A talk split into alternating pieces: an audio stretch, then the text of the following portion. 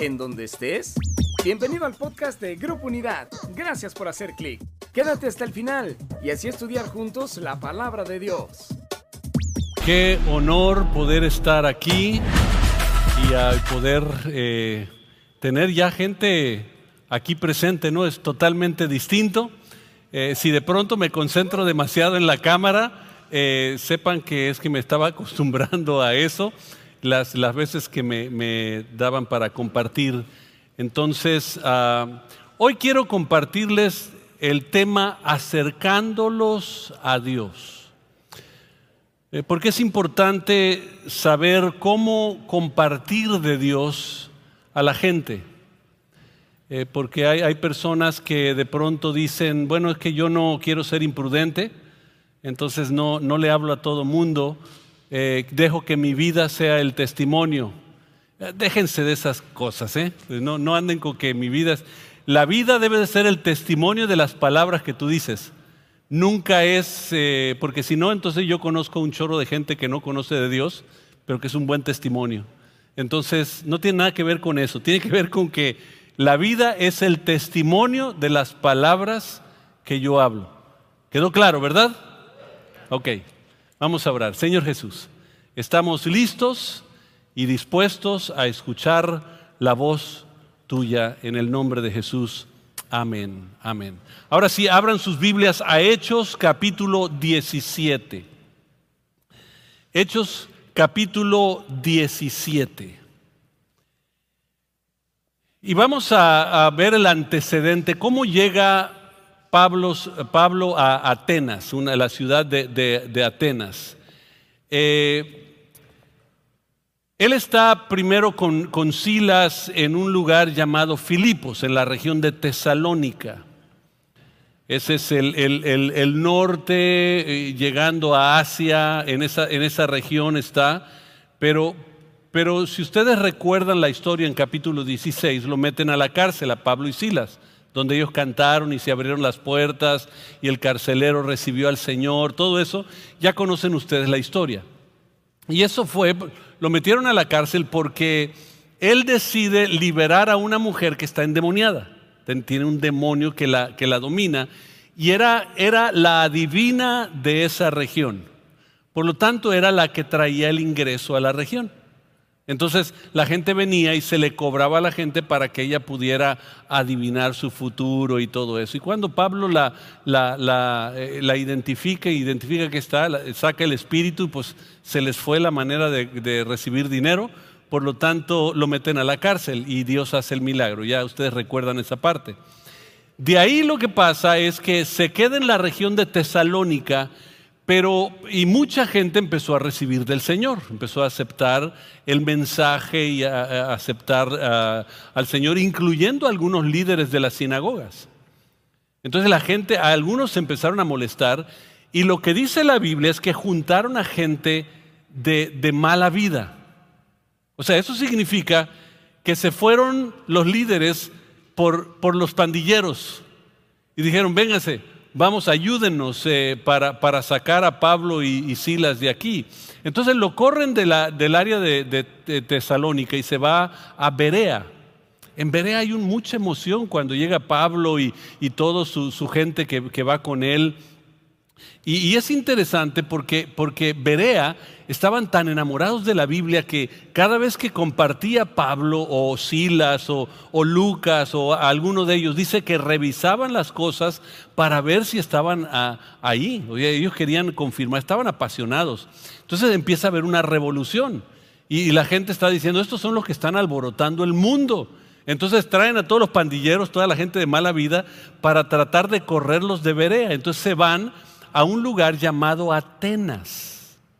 Entonces, en Atenas, Atenas queda al sur, eh, es la parte sur de, Grecia. De hecho, aquí tengo un mapa para que ustedes vean más o menos. Esta es Grecia, acá está Tesalónica, Filipos, acá de, Filipos se va a Tesalónica, de ahí se viene hasta Atenas, al sur. ¿Por qué Atenas? Atenas era una ciudad eh, muy importante porque era la capital cultural del mundo. O sea, e, e, esto es importante porque aquellos que les gusta estudiar historia, cosas como eso, la mayoría de todo eso se desprende desde de Atenas. Entonces él se va a la capital cultural del mundo donde se están metiendo la educación, el pensamiento, por ejemplo, los pensadores, la filosofía. Ustedes recuerdan Sócrates, a los pies de Sócrates, un hombre llamado Platón, a los pies de Platón, otro hombre llamado Aristóteles, a los pies de Aristóteles, Alejandro Magno. O sea, imagínense la, capacidad de pensadores que se está levantando en aquel tiempo. Era, era, la capital de la educación, era prácticamente, si tú querías ir a la universidad, te ibas a Atenas. Porque ahí estaban todos los pensadores, lo, querían asegurar que, que, el mundo aprendiera a razonar. Entonces, el, arte era, era, la capital del arte y, y por eso tú encontrabas eh, la política también. De hecho, eh, la, la primera vez que se empieza a practicar la democracia fue en Grecia, eh, en Atenas. En Atenas, la primera vez que, votan para, elegir a, a, sus líderes, no era costumbre eso, era, era costumbre alguien imponerse, venía un rey y se imponía, pero, pero de pronto ahora están eh, haciendo un estilo de, política eh, muy distinto. Entonces imagínense cómo está el mundo. Entonces, eh, Aquí tenemos un, mapa, una, recreación más o menos de, cómo sería. Eh, estos son los tres lugares importantes que tienen que recordar de, Atenas. Hay un lugar que se llama el Areópago. El Areópago es básicamente un sector, una, que es una roca grande. Es, todo lo que es. Que le llamaban la colina de Marte o la colina eh, de Aries era, conocido como la colina de Aries o Marte, porque ahí se sentaban, sobre esto se sentaban los grandes filósofos a razonar todos los pensamientos que estaban surgiendo. Les gustaba pensar, les gustaba razonar. Esto es importante porque cuando nosotros vamos a llevar a una persona a Jesucristo, tenemos que entender cuál es la posición y la postura, dónde está, qué conoce, qué sabe. Porque tú tienes que empezar donde está su corazón y de ahí llevarlo a donde está, eh, a donde necesita estar. Porque lo que Dios hace siempre llega a nuestro nivel. Fíjense, Dios del cielo desciende a la tierra y empieza a confrontarnos en el nivel donde estamos nosotros. Para Abraham, por ejemplo, él lo que él conocía de, muchos dioses, él conocía muchas deidades, de, muchas deidades, pero lo que conocía es sacrificio para hacer pactos, para hacer todo eso. Entonces Dios se baja a ese nivel y empieza a enseñarle haciendo pactos con, con sangre animal, porque eso es lo que conocía. Dios siempre nos baja a su nivel, eh, a nuestro nivel, y luego nos va elevando a su nivel. Y eso es lo importante de, todo lo, de él. Entonces, los filósofos en esta roca grande, ahorita vamos a ver una imagen de eso, se sentaban eh, para, verlo. En la otra parte es ah, el, Acrópolis. No, no, eh, regrésate dos páginas, por favor. El Acrópolis, que, viene siendo, Acrópolis viene siendo una meseta alta que significa eh, una ciudad en las alturas. Polis es, en el griego significa pueblo, ciudad, y acro significa altura, eh, altura, pueblo en la altura. Y aquí es donde, de donde se desprende las deidades de ellos. Ah, ahorita vamos a ver una imagen de la diosa Atena, que es de donde se cree que se tomó el nombre de Atenas. No se sabe si la diosa le ponen el nombre Atena por la ciudad o la ciudad por, por la diosa. No se sabe, pero, pero es de, de esta región. Y acá hay algo que se llama el ágora, que viene siendo la plaza o el mercado. Aquí es donde se hacía todo. Este es básicamente como el palacio municipal y el mercado del municipio y las escuelas, todo eso eh, estaba aquí. Entonces, si tú querías saber qué estaba pasando, te ibas aquí. Y había muchos templos, muchos altares y todo eso donde podías ver todos los dioses, los 3.700 dioses que ellos tenían.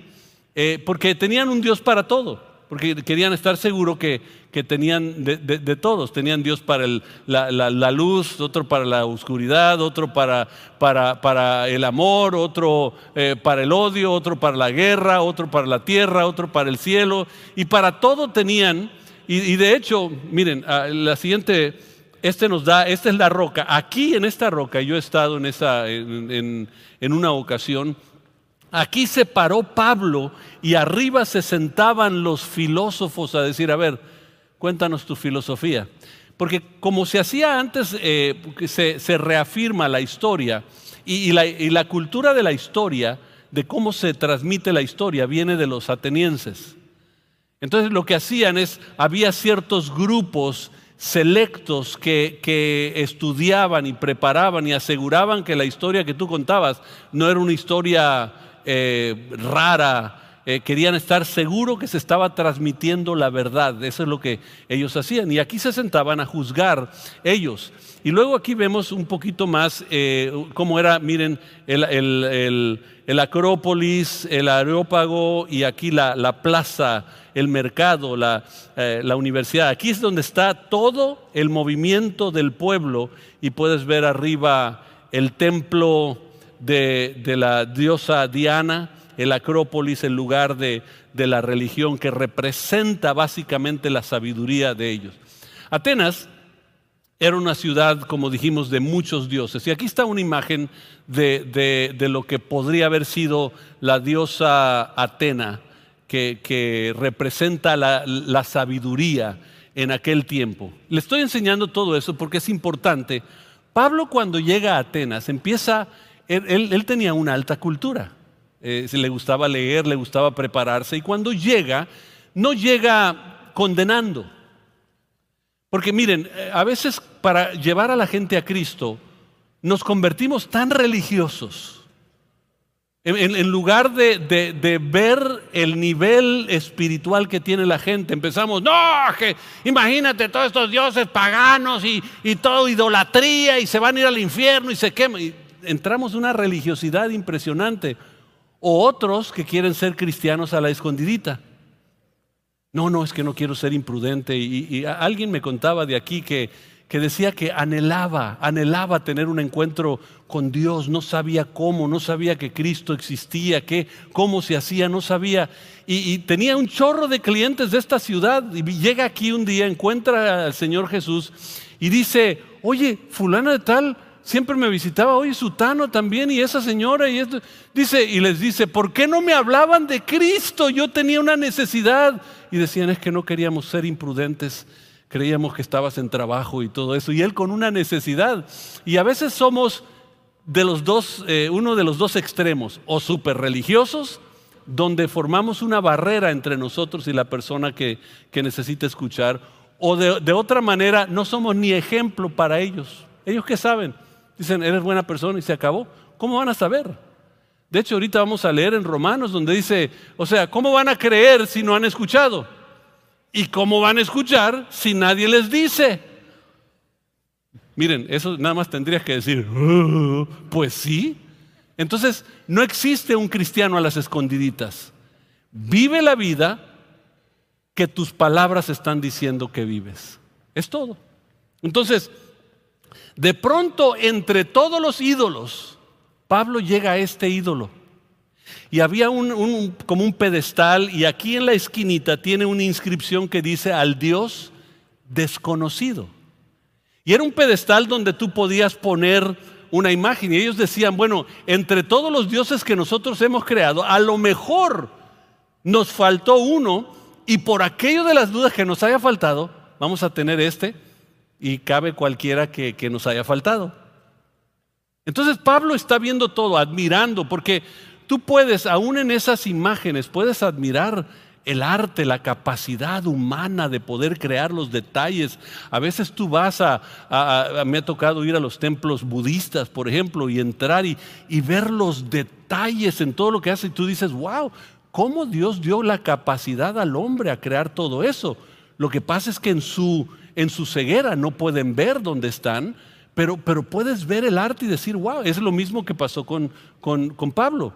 Y llega a esto, miren, Atenas era la cuna de la democracia, de la filosofía, del teatro y de la historia. Miren, aquí está eh, un ejemplo del, teatro. De, la Acrópolis ves hacia abajo eh, y lo primero que ves es el teatro. Eh, no, era un teatro, ahorita no, había el Rey León ni nada de eso. Entonces no, no era ese tipo de teatro, era donde se, se transmitía oratoria, filosofía, y la gente iba porque quería prepararse, quería educarse. Es una ciudad retadora. Y, la, realidad es que eh, muy similar a, hoy en día. Aquí vemos una, esta es una pintura eh, donde está Sócrates con sus alumnos enseñándoles, eh, entre ellos Platón, enseñándoles un poquito la sabiduría. El apóstol Pablo tenía una versatilidad para hablar de Cristo. Hay, muchos de nosotros que estamos bien cuadrados, solo sabemos hacerlo de una manera y, y no hay otra. Pero Pablo podía adaptarse a la situación que él estaba viviendo. Miren, primero entra una sinagoga, luego se va a un mercado, o sea, a la plaza, y luego se va a hablar con los filósofos. Y en cada uno de los lugares sabía adaptarse al lugar donde estaba y hablarles al nivel donde está y encontrarlos con Dios. Porque nosotros necesitamos ser un puente para que ellos encuentren a Dios. Entonces ahora sí, ya habiendo dado la introducción de eso, vamos a Hechos 17 y empecemos a leer en el versículo 16. Hechos 17, versículo 16. Dice, mientras Pablo los esperaba en Atenas, se indignó profundamente al ver la cantidad de ídolos que había por toda la ciudad. La indignación que habla aquí no es el coraje eh, y ahora la condenación, sino la indignación. Se dio cuenta él que había gente que estaba bien perdida y estaban en una búsqueda, porque si, si alguien tiene tantos dioses así, está en una búsqueda. Entonces, por eso dice, al ver, entonces se llena de indignación. Miren, la indignación en Dios es muy distinto a la indignación humana. La indignación en Dios, Dios se indigna con la humanidad por, por su pecado y ¿qué hace? Manda a su Hijo Jesucristo a redimirlos. Entonces la acción es muy distinta a la acción que a veces nosotros tomamos en condenación, en, humillación a la gente. Muy distinto. Él, se indigna por lo que está pasando y ve a Atenas con los ojos de Cristo. Y noten, versículo 17. Eh, Iba a la sinagoga para razonar. Digan esa palabra conmigo. Razonar. A ver, escribe la palabra ahí en pantalla. Razonar iba a razonar con los judíos y con los gentiles, temerosos de Dios, y hablaba a diario en la plaza, el, ágora pública, con todos los que estuvieran ahí. También debatió con algunos filósofos eh, epicúreos y estoicos cuando les habló acerca de Jesús y eh, de su resurrección. Y ellos dijeron, ¿qué trata de decir este charlatán con esas ideas raras? Ellos no creían en la resurrección. Porque miren, a, veces tú dices, es que Jesús es el Salvador. Pues, ¿qué lo hace Salvador? Que murió por, por ti. Bueno, pues hay muchos murieron por, por hay muchos líderes eh, mundiales que murieron por su pueblo, todo eso. ¿Y qué lo hace Salvador? Ah, es que al tercer día resucitó. Entonces imagínense cuando tú le agregas resurrección a alguien que muere, a, ver, dice, a ver, espérate, espera, a ver, este charlatán que háblanos un poco más, eso, ya se nos suena un poco raro. Dice, parece que predica de uno de los dioses extranjeros. Entonces lo llevaron al concilio supremo de la ciudad. Ese es el eh, Areópago, a la roca aquella que ustedes vieron. Lo llevan ahí, ven y háblanos sobre esta nueva enseñanza, dijeron. Dices cosas bastante extrañas y queremos saber de qué se trata. Cabe explicar que todos los atenienses, al igual que los extranjeros que están en Atenas, al parecer pasan todo el tiempo discutiendo las ideas más recientes. Entonces, noten, hay dos tipos de, mentalidades. Uno que se llaman estoicos. ¿Quiénes son los estoicos? Son, son las personas que decían que, que, no tienes que meterle el, sentimiento, o sea, no tiene que, ir el sentimiento en, eh, involucrado. Lo que es, es, punto. Si te hace feliz, bien. Si te hace, no te hace feliz, bien. Lo que es, es. Punto. Y hoy en día tenemos gente que tiene esta mentalidad, eh, eh, eh, estoico. O sea, dicen, es que van a la iglesia ah, porque los emocionaron, lloraron un poquito y ustedes no deben de involucrar. Es, estoicos. Esos son los estoicos, los que no quieren involucrar el sentimiento y el sentimiento se involucra en todo. Por eso lloramos, por eso reímos, por eso callamos, por eso brincamos. O sea, porque esa es parte de la naturaleza. Sin embargo, los estoicos decían, solo hay que razonarlo todo, es todo lo que hay que hacer, porque lo que es, es. Y luego estaban los otros, los epicurrios, y los epicurrios decían, el placer es lo supremo. Y eso lo logras con el materialismo. Entre más tengas y, hay que ser feliz y, hay gente, de hecho, los epicurrios es filosofías a veces que entra a la iglesia donde de pronto te dicen, Dios todo lo que quiere es que seas feliz. No, Dios lo que quiere es que obedezcas su palabra para que seas pleno y cuando seas pleno serás verdaderamente feliz. Pero, pero no, no es al revés. Y ellos decían, no, no, hay que, hay que buscar el placer, la felicidad, hay que, hay, lo que, que eran las dos filosofías, lo que es es, y no, pues busquemos el, el placer. Y el cristianismo, nada que ver está totalmente en otro, fuera del radar. ¿Verdad que suena mucho como, como la, idea de hoy en día? La gente está así, o sea, o, lo que es es, eh, no metas tu emoción, los otros dicen, no, no, pues nada, busca ser feliz, es todo con, con ser feliz ya, ya con eso. Y el cristianismo para nada, nadie lo contempla, nadie lo, lo, lo, lo quiere. Y de pronto, con todo esto que tú estás viendo, Pablo se convierte en un puente. Noten el versículo 22. Dice, entonces Pablo de pie ante el concilio les dirigió las siguientes palabras. Y, antes de leer las palabras que él dio, váyanse a Romanos capítulo 10, versículo 14. Quiero que tengan esta, esta, eh, eh, este pasaje subrayado que dice, pero ¿cómo pueden ellos invocarlo para que los salve si no creen en él? Cuando tú vayas a hablar con alguien que es idólatra, en tu opinión, pues ¿cómo puede él ver otra cosa si no lo conoce? Entonces, tranquilo, tranquilo, cálmate poquito, bájate a la tierra, donde Dios te tiene para para que puedas expresar la vida de Jesús a los demás. Dice, si no creen en Él. Y luego la segunda pregunta, ¿y cómo pueden creer en Él si nunca han oído de Él? Y tercero, ¿y cómo pueden oír de Él a menos de que alguien se los diga? Ahí va para aquellos que les gusta ser cristianos a la escondida. Entonces, ¿cómo van a saber si no les dices? Ah, es que mi vida está hablando. Ah, pues también también el, más pagano que, no le gusta mentir, no le gusta robar, le gusta vivir bien, le gusta vivir una vida moral, pues entonces él también. No, la realidad es que yo necesito ser un puente. Y Pablo nunca perdía la oportunidad de hablar de Cristo. Nunca.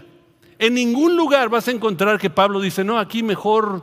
Eh, hay lugares donde Dios le dice, no, aquí no vas a compartir, vete al otro lugar, allá quiero que compartas porque tenía algo preparado. Entonces no compartí en ese lugar porque Dios lo mandaba a otro lugar, no porque Dios no quería que hablara. Dios nos tiene aquí. Entonces Dios quiere que nosotros sirvamos de puente. Regresemos a Hechos 17, versículo 22. Eh, Entonces Pablo, de pie ante el concilio, les dirigió la siguiente palabra. Noten, está hablando con los picudos de la filosofía, con los meros meros. Imagínense. Wow, estudiantes de Sócrates, ahí están, los meros picudos. Y con ellos, fíjense, no se estremece, dice, les dirigió las siguientes palabras, hombres de Atenas, veo que ustedes son muy religiosos en todo sentido. Porque mientras caminaba observé la gran cantidad de lugares sagrados y uno de los altares tenía la siguiente inscripción, a un Dios desconocido. A este Dios a que ustedes rinden culto sin conocer, a ese, de ese les quiero hablar. Ahora imagínense, no venía a decir, ¿saben que la idolatría es pecado? No, no, no llegó así Pablo. Dice, wow, qué, qué, impresionante artistas tienen aquí. Me di cuenta que son religiosos, que, buscan de Dios. O sea, no, tendrían tantas deidades si, si no estarían buscando la, la, verdad.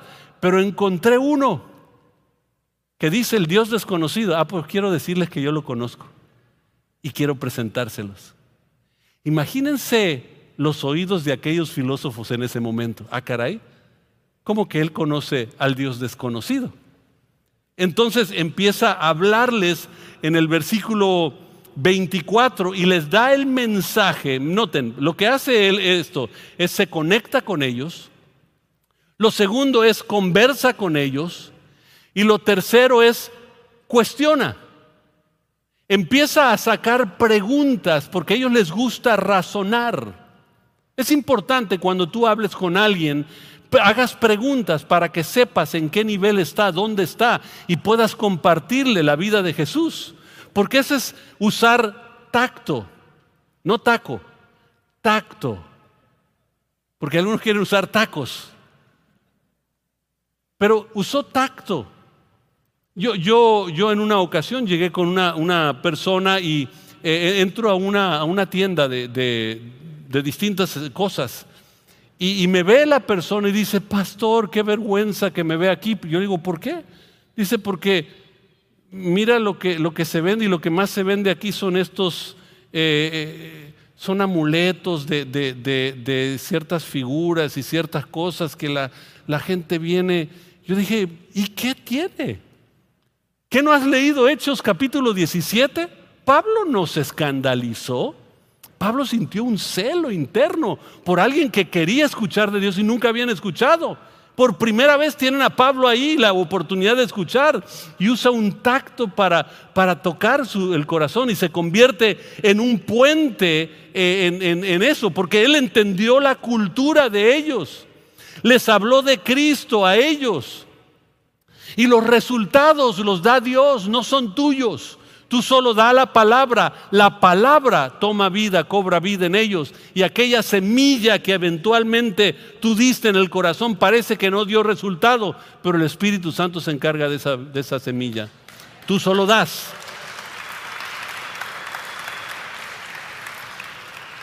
Entonces Él se convierte en un puente para alcanzarlos. Y en ese puente el mensaje lo da en el versículo 24 y, no voy a leer todos los pasajes, pero les voy a dar los cinco pasos. Número, número uno, versículo 24, Él es Dios que hizo el mundo y todo lo que hay en él. Lo primero que dice es Dios creó todo. Yo sé que hay muchos que te van a decir, bueno, bueno, es que la ciencia eh, dice lo contrario. Bueno, ¿dónde dice lo contrario? Haz la pregunta. ¿Dónde dice lo contrario? ¿Por qué dice lo contrario? A ver, ¿dónde tú has determinado eso? Dios hizo todo. Eh, yo, yo he estado dando unas, unas, eh, eh, unas respuestas a preguntas en, mi Instagram y, a veces la pregunta que hacen es que, es que el Big Bang es donde comienza todo. Ok, vamos a suponer que el Big Bang comienza todo. ¿Y qué empezó antes del Big Bang? Dice, nada. Ah, bueno, espérate. Si me dices que la ciencia te dice todo, la ciencia dice, de acuerdo a las, a las leyes, que nada puede surgir de la nada. Por lo tanto, o sí o no. Y dice, no, sí. Ah, ok. Entonces, ¿qué hubo antes del Big Bang? Pues no sé. Ah, ok. Lo que tú no sabes, yo sí lo sé. Y vamos a empezar por ahí. Después hablaremos del Big Bang, pero, pero, porque yo no vengo del mono. Nada más me he visto mi mono cuando puedo, pero, pero, pero no soy mono, ¿no? Pero en fin, hay una manera. Dios creó todo. La segunda cosa, versículo 25.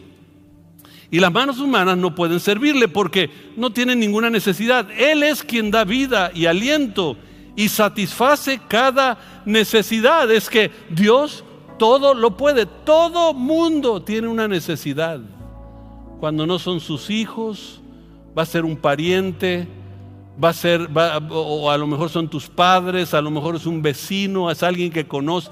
Todo mundo tiene alguna necesidad. Y él empieza diciendo, mira, Dios hizo todo y lo puede hacer todo. Porque miren, déjenme recordarles, lo que para el hombre es imposible, Para Dios todo es posible. Y luego el versículo 26 eh, dice la última parte, de antemano decidió cuándo se levantarían y cuándo caerían y determinó los límites de cada uno. Dios tiene un plan para ti. Imagínate, Dios hizo todo, Dios puede todo, y ese Dios que hizo todo y puede todo, te ama y tiene un plan para ti. ¡Wow! A ver, Cuéntame un poquito más de eso. Luego, la cuarta cosa que él les dice, versículo 27, su propósito era que las naciones buscaran a Dios y quizás acercándose a tientas. ¿No te dice? Puede ser así. A veces tú estás buscando a Dios ni sabes por dónde, pero cuando lo buscas de corazón, eventualmente lo vas a encontrar. A tientas, dice, pero, pero lo encontrarán. Aunque Él no está lejos de ninguno de nosotros, Dios está cerca. ¿Dios está dónde?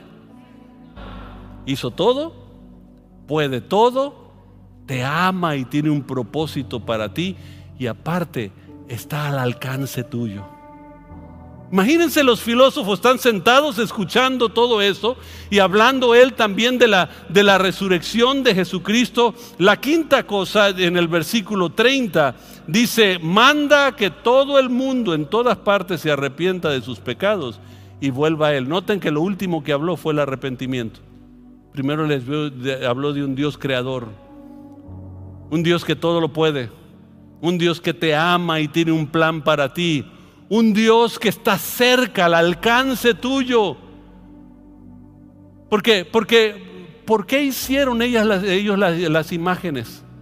Porque por allá debe de estar un Dios de la luz y, pues voy a hacer una imagen para, para representar ese Dios que está por allá. Y él está diciendo, espérate, el Dios desconocido, déjame presentártelo. No está por allá, aquí está. Anhela estar en tu corazón, anhela transformar tu vida, pero ahora lo que requiere es arrepentimiento, que des vuelta de lo que estabas haciendo a lo que Él anhela que tú hagas. Y noten la respuesta de ellos, versículo 32. Cuando oyeron a Pablo hablar acerca de, los, de la resurrección de los muertos, algunos se rieron con desprecio, o sea, hubo rechazo. Pero otros dijeron, queremos oír más de este tema, o sea, hubo curiosidad. Con esto terminó el diálogo de Pablo con ellos pero algunos se unieron a él y se convirtieron en creyentes. Entre ellos estaba Dionisio, un miembro del concilio, uno de los que estaba sentado ahí juzgando a Pablo. Después de escuchar todo, Dios es Dios, me ama, está cerca y todo lo que quiere es que yo me voltee a Él y diga, te necesito, Señor. ¡Wow! Y fueron transformados multitudes en aquel tiempo. Ahora, ¿cómo compartes tú el Evangelio? ¿Con tu vida? No, el Evangelio se comparte con palabras y se vive con la vida. Yo soy el testimonio vivo del Evangelio que yo comparto. Tiene que concordar una con otra. Pero ¿cómo compartes al Señor? Y el Señor dice, ¿sabes qué? Tú te tienes que convertir en un puente a tanta gente que necesita del Señor. Por eso en Primera de Corintios, capítulo 1, versículo 22 al 24 dice, para algunos va a ser locura lo que estamos diciendo. Va a ser locura lo que estamos tratando de enseñarles. Pero la realidad es que esto es poder de Dios para salvación. Nosotros tenemos que convertirnos en un puente para que Tijuana conozca quién es el Señor. Ahorita la gente está viviendo con temor. No sabe si debemos estar haciendo esto. No saben qué, va a suceder. No saben qué va a pasar con la economía. No saben. Hay mucho temor en la gente. Y tú en tus manos tienes la respuesta que se llama Jesucristo. Pero o te has convertido en demasiado religioso y eres una barrera para que ellos escuchen o te has convertido en un, creyente a la escondida y ni saben que eres creyente. Pablo nunca escondió, llegó a decir, Cristo es el Señor. Pero primero veía dónde estaban Ya cuando sabía dónde estaban, sabía dónde empezar. Y Dios te está llamando a ti a ser un portador, un embajador del reino de los cielos. Señor Jesús, tenemos que dejar de ser cristianos de comodidad, de, llenar bancas. Esta pandemia sacudió a la iglesia cristiana, que ya estaba cómoda en sus cuatro paredes. Y ahora nos estás retando, Señor, a ir y convertirnos en puente entre aquellos que necesitan de ti. Que puedan saber que tú eres Dios, que todo lo puedes, que los amas y tienes un plan para ellos. Y que todo lo que necesitan, porque estás cerca, necesitan voltear a verte a ti. Y tu palabra dice, el que viene a mí no lo echo fuera.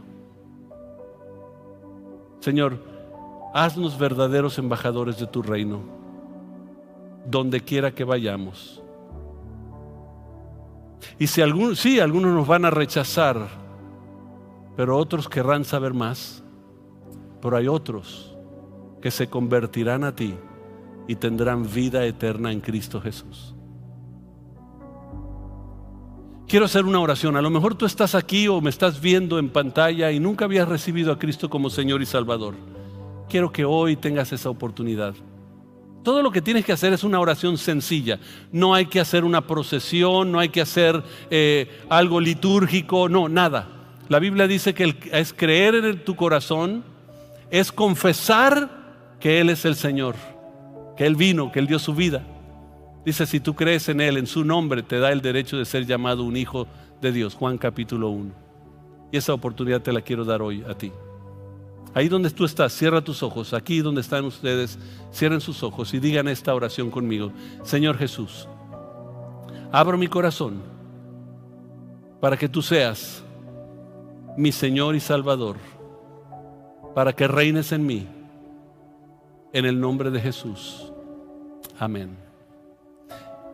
Si hiciste esa oración, la Biblia dice que hoy tu vida es trasladada de las tinieblas a la luz. Hoy empieza un cambio grande en tu vida.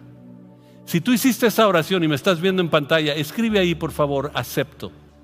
Escríbelo para poder enviarte material. Si tú estás aquí, hiciste la oración por primera vez, nunca habías hecho una oración así, levanta tu mano ahí donde estás para poder reconocerte y poder enviarte el material necesario para que puedas crecer.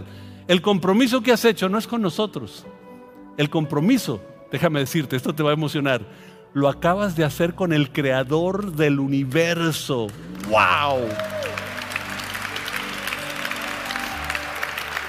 Entonces solo escribe ahí acepto, inmediatamente te va a llegar una información y un, y un libro que escribimos para que para que tú puedas crecer en el Señor y, y entender cuáles son los primeros pasos.